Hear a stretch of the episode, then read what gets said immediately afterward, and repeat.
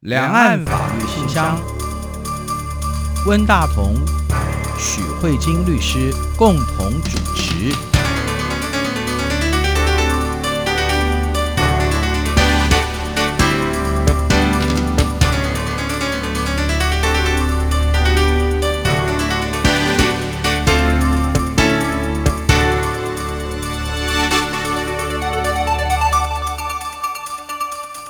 各位听众，你好，这里是中央广播电台两岸法律信箱，我是温大同。我是许慧金许律师。今天的节目呢，许律师要同我们谈刑事法当中一个概念，就是什么是正当防卫。所谓正当防卫呢，就是自己或是其他人在受到不法侵害或是攻击的时候呢，基于人类的本能，用自己的力量做出来的防卫动作。正当防卫的这个新闻事件呢，通常会引起社会非常热烈的讨论。在中国大陆呢，最典型的案子呢，应该就是二零一七年，也就是前年的舆论热点事件，也就是山东聊城余欢故意伤害案。余欢呢，为了保护自己受到讨债人员侮辱伤害的母亲，出手杀死了讨债集团人，并且打伤了其他三个有黑道背景的讨债人。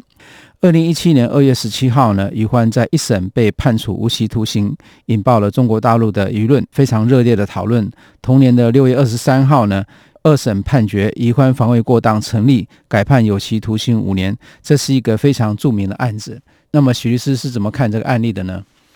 要讨论这个部分，有几个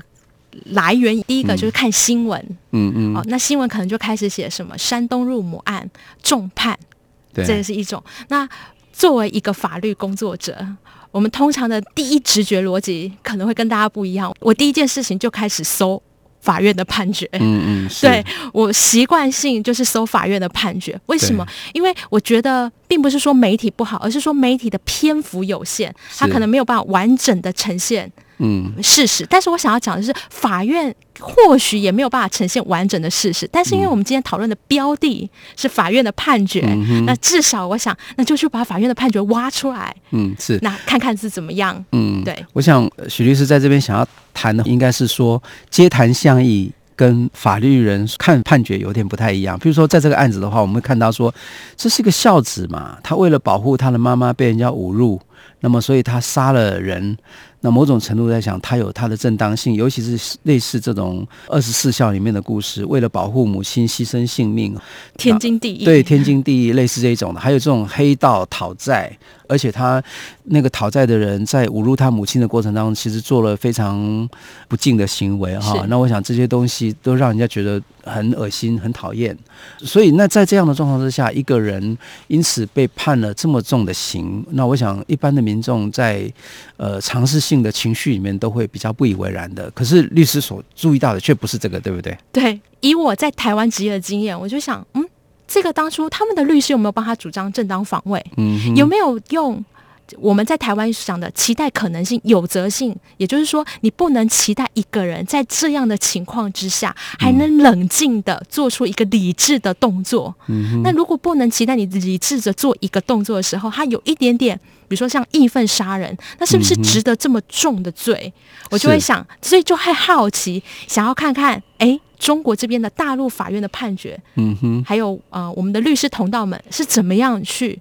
言说以及去审理这个案子，这就是我好奇的地方。是，呃，律师，我想请教一个问题哈，就是在一般的这个刑法的这个惯例里面哈，是不是主张正当防卫的话，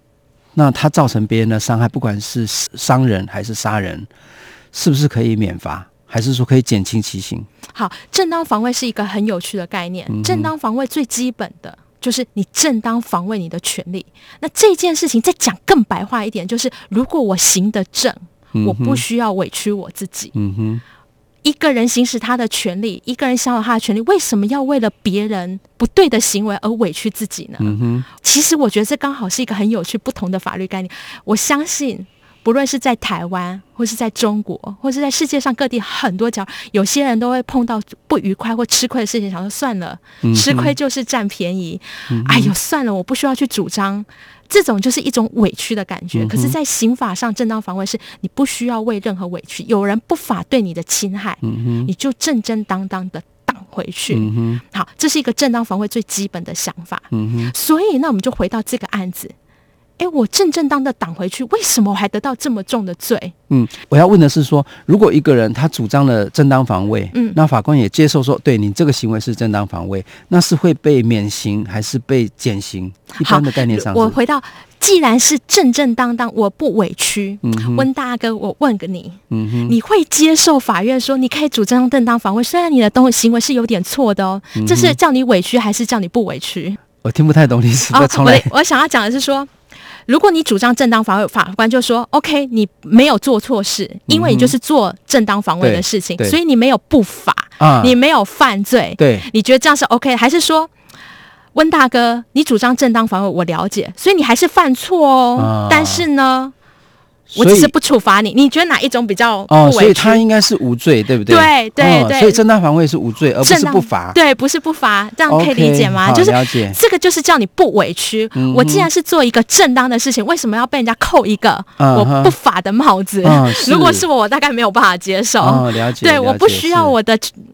我的行为去被人家冠上一个不法，只是你法外开恩，啊，不是罚我。啊、了解，了对解。所以在呃刑法的概念上，就是正当防卫就是无罪。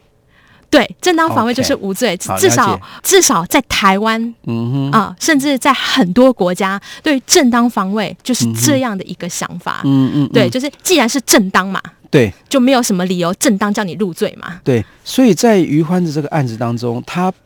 并不认为于欢是有正当防卫，对他只是说讨债的人，也就是被害者，他也有错。嗯来减轻其刑，虽然这个减轻其刑是无期徒刑，还是很还是重很重，对，所以他基本上不认为于欢有正当防卫。就不构成正当防卫。嗯哼那这里面我们要讨论两个概念，嗯哼一个是完全的正当防卫，另外一个就是我有防卫，但是过当了。啊、是对我有防卫，但过当了，这是两个。如果你是完全符合正当防卫的概念，那你是无罪的。嗯但有时候失手过当了，对，那这个东西就会告诉你说，你因为过当一定在某一个时间点会 over 了嘛，嗯在那个时间点之前你是没事的，但那 over 的那一个情况，我还是要处理一下。嗯所以防卫过当那过当的那个时间点就是非法，我要处理的。啊哈对，就会是这样一个概念。所以防可卫是法院连他认为他防卫过当都没有去提，他认为说啊你是从头到尾都没有正当防卫的情况，嗯你却打了人、伤了人，导致后来还有人死亡了，这个就都不是。是，所以在这个案子当中，他连防卫过当都不采信。既然没有正当防卫，就不会去处理你有没有防卫的好、防卫的过当，啊没有，是法院就告诉是你说你没有正当防卫。是是，对，我记得我们台湾前一段时间有一个在新闻上大家比较注意到的一个案，就是有一个小偷进到人家家里面，然后那个男主人为了保护他的太太。就是他跟他太太回到家以后，他发现小偷在家里面，所以他把他压倒在地上，最后压太久了，把那个人勒死了。法官认为他防卫过当，对，然后处罚了他。是然后他一直说，他觉得他没有过当，他觉得呃他那个危险其实并没有过去，对，是所以这是一个有争议的，对，所以我们现在就是要接下来，或许我们在下一个段落、嗯哼可以讨论到底正当防卫的本身内容是什么。嗯嗯，好，那我们现在休息一下，马上回来，我们下一段来讨论正当防卫的内容、内容内涵。 OK。无限的爱向全世界传开，永恒的关怀来自台湾之音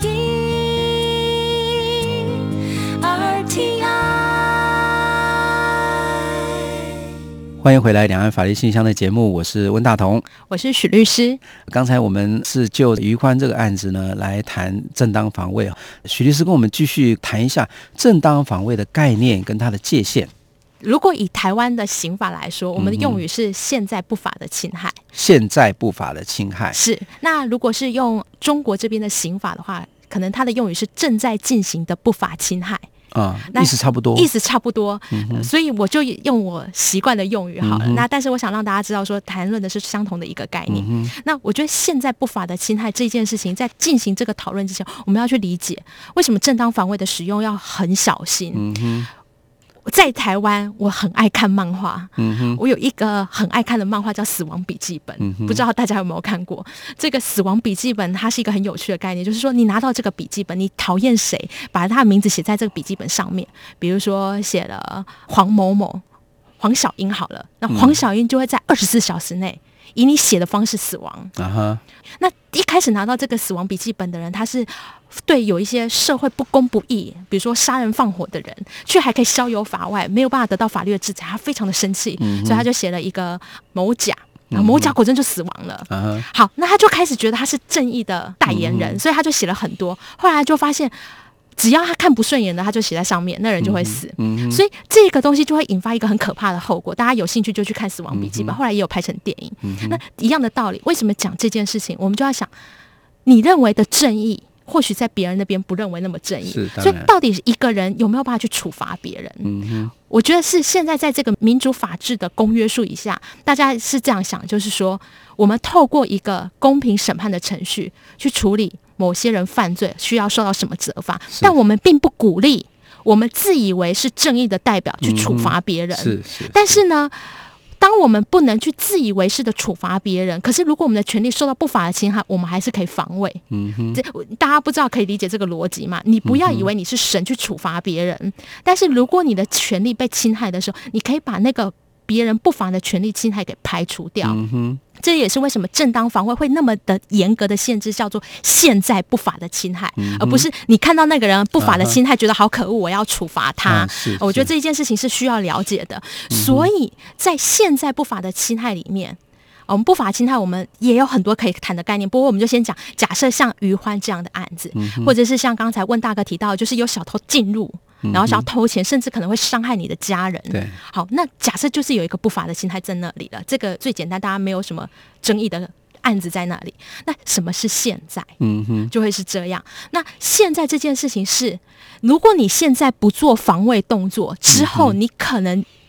就会有很惨的情况发生对对。这个时间叫现在，所以你如果这时候不采取任何手段，之后你就没有办法再防卫了。比嗯如说之后你就要被打了，之后你就要被杀了。嗯哼所以是最后的手段，我们称为现在，嗯是不是很模糊？但是大家可以应该可以想象。那以余欢这个案子来说，虽然在法院的判决里面，我觉得很可惜的是，这个法院的判决呢，并没有很详细的就那一天案情事实上到底发生了什么样的事情，巨细靡遗的描写出来，以致如果我现在在这里谈，它到底有没有构成现在不法侵害，我觉得资料上是有一点点欠缺的。不过我们可以做一些假设，嗯哼，比如说他们把他关在这个店里的时候，嗯哼那这样子余欢可不可以杀人？只有关着，大家的自由被限制啊。嗯或者是说他这些讨债的，呃，也就是现在这个案子可能被刺到死掉了、死死亡的，不论你是认为是讨债的人，或是被害者，不管，或是他之前是加害者，这一群人如果有施暴的同时，是在那个施暴的时间点，他可以防卫，这个没有问题。可是如果施暴的人打累了、休息了，嗯哼，那你这时候想说，你打累了、休息了，你累了换我来，嗯嗯，因为你这些人怎么那么可恶，怎么可以这样做？诶，大家有没有想到，你就是《死亡笔记本》那个角色？嗯你这个行为不叫正当防卫，你叫报复。啊哈，所以我想，这个是一个很有趣的概念。如果你是报复，那我想大陆这个山东聊城这个中级法院的嗯判决就是对的。可是如果说这个人打累了，可是他如果休息够了，他会做继续做侵害的动作呢？好那这样怎这么个看？是很怎有么趣判断？我我觉得人的下一秒要做什么，没有人预测。嗯对，即便我在这里录音，我甚至都不知道我下一句要讲 什是么，。对，没错。是，所以我们不能预测说，哎，温大哥，我呢有一种眼睛呢。天眼通，我仔细的观察你的眼睛，我发现你脑袋在想什么，你下一秒可能会犯罪，我就立刻制止。嗯哼，因为我想大家都有一些不好的念头产生，嗯哼，如果因为不好的念头，我就提前制止这件事也很危险。所以呢，理想上的概念是说，他现在休息，他没有对你做不法的侵害，啊哈你不能做。可是等到他休息喘够，开始准备啊哈，要卷土重来了，这时候啊，你再不做防免的动作，是你的权利就要被侵害，这个啊是是可以的。啊、是，对，尤其是在于焕这个案子里面，这个法院的判决里面有写到，其实那时候警察也来了，对。所以我想，法院的一个最直觉的逻辑就是警察也来了，可是来了，警察又走了啊，对。可是法院的想法是，警察如果来了，原则上应该不会出什么大事吧？嗯你这时候可能就不是正当防卫哦，你可能是报复了。嗯啊哈，对，可是我只要讲的是说，因为法院没有写的很清楚，我不晓得，我现在这只是一个假设性的嗯对状对况。对，那像这个孕期，这个温大哥你提到这个孕期也是一样的道理。这个先生是不是武功很好？对，他把小偷压制住了对，嗯小偷不能动了。这时候不法的侵害是不是已经排除了？是的，是的，好，那这下子他心理预设，因为他这时候压制，他只要维持一定的力道压制就好，他不是他越勒越紧。那时候我想，任何一个人可能想说。你有懂，你再试试看呐、有时候人一个血气一上来就越勒越紧，是这时候法院处罚他的是说，人家已经不能动，你要么你就在警察来之前维持这样的力道。可是你不是你越勒越紧，终究导致他的死亡。那时候他已经被你勒住，已经完全没有不法侵害，你为什么还对他施加更多的压力？嗯哼，这个是地方就已经逾越了正当防卫了，是嗯因为那时候他已经是手无寸铁之人了。当然，这个先生主张说。可是，如果我不压制他，他可能又会爬起来。我觉得这是很有可能的。嗯哼，可是你不能越勒越紧啊。是，对，是我觉得这是一个很有趣的概念，是就是正当防卫，你不能自己一边做正当防卫，一边主张我是审判者，嗯哼我要让你好看，是，我要是让你是罪有应得。我觉得这个罪有应得的部分应该是交给法院去处是理。，所以正当防卫它还是有很多必要的界限啊是，它不是可以无限上纲的说，反正你对我有威胁。威胁其实不足以做正当防卫的那个嘛，哈，理由的理由对对，因为只是威胁而已。其实想，我觉得是活在人世间危险很多。比如说，我现在如果录音录完，出去对走在路上，往来的车每一个都对我有威胁，，对，而且威胁可能，太高了。而且威胁可能只是我想的，对，你威胁只是我觉得你可能会对我有伤害，可是这伤害并没有产生。也许还没到，对也许没有，对，对，而且人本来就是活在一个风险的社会里面，对对对，对所以它是要正在进行当中的，那你可以去排除。，对对是哦所以我觉得这个是一个正当防卫的一个很简单的概念。嗯哼，这个是关于现在的处理。那关于正当防卫的处理，我们会有防卫过当，这涉及到手段的部分。是现在我们知道正当防卫什么时候可以防卫，就是现在不法的侵害。好，这个现在我们大概用一个很模糊的概念去解释一个现在的概念。现在，那如果我可以排除我的手段是什么？嗯那这里面涉及到呢，就我所知，台湾跟中国大陆在这个手段的部分有一点小小的不同。我们是不是再休息一下下好再回来谈？好，休息一下，马上回来。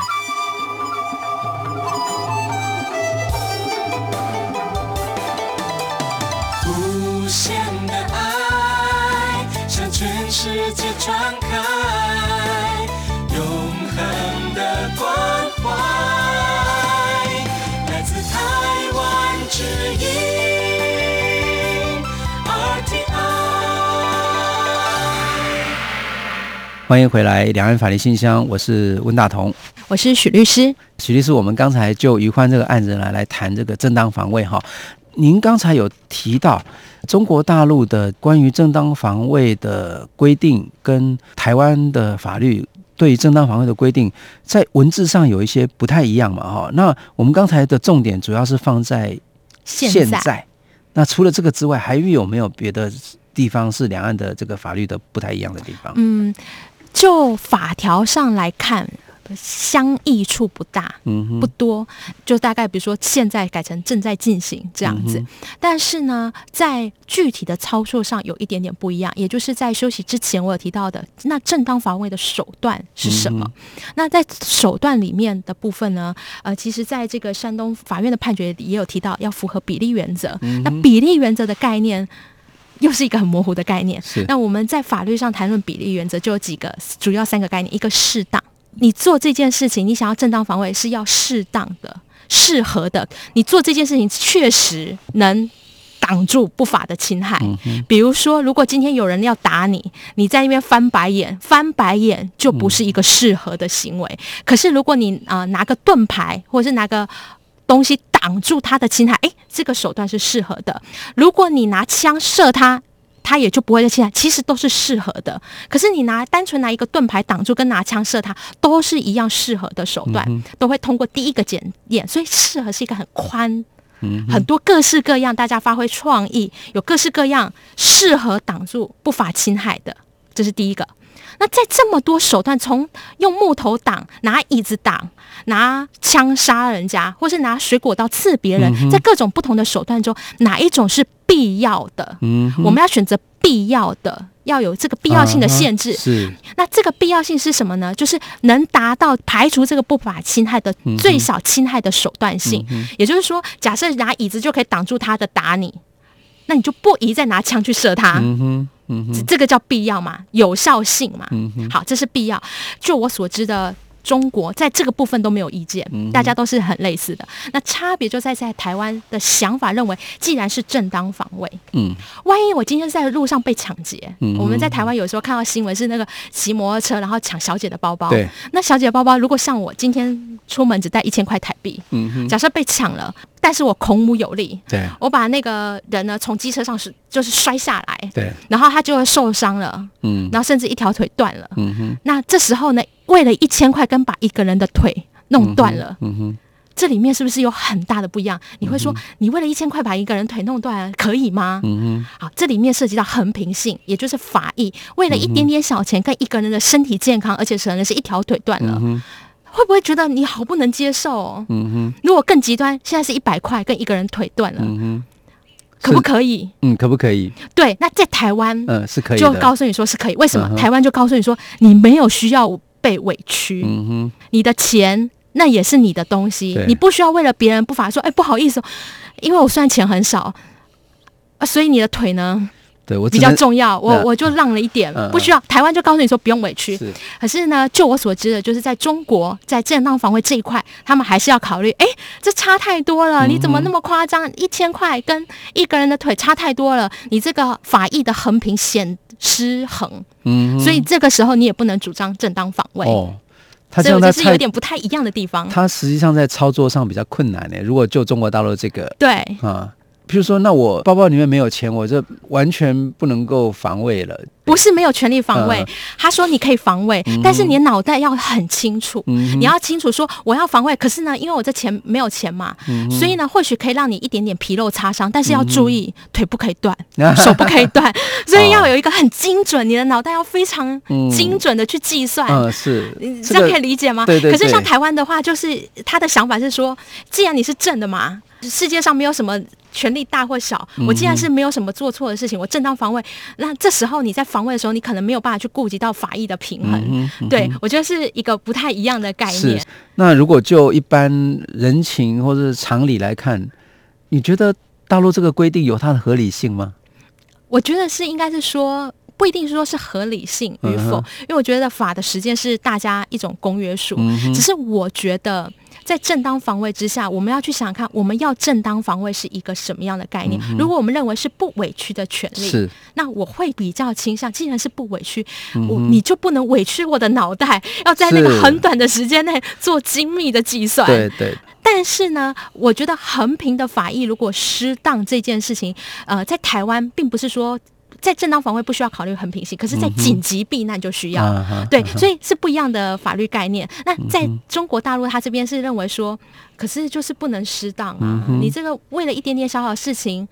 好像不太是。嗯我觉得这可能是一种。敦厚吧，如果你呃相愿的讲，就是对一种敦厚，那敦厚也没有什么错 啦。对，我觉得这也是一种价值的是选择，是我是没有办是法说它是一个错对，对但对是敦对厚没也是有一种错错，但是你理直气壮也是一种态度对，敦对厚也对是一种态度。对，所以法律其实某种程度反映了那个社会的心理哈、就是大家觉得这样比较适当，这样。对对对，所以我会说，我们只能说，或者是说，对一个法律工作者，或者是有机会比较各国法律的人来说，我比较不习惯去。批判说：“哎，你这个好烂哦，我们的嗯很好。我比较，我比较习惯是说，哎，原来你们是这样想，嗯哼我们是这样想。对那如果假设在一个意见充分的情况之下，那我们希望有什么样的选择？对我我会比较对倾向是这样子的对方式。可能也是由于这个因素，所以法条会经常的修改哈，对就说诶这样规定可能大家觉得不可行，或者觉得这样子规定有一点奇怪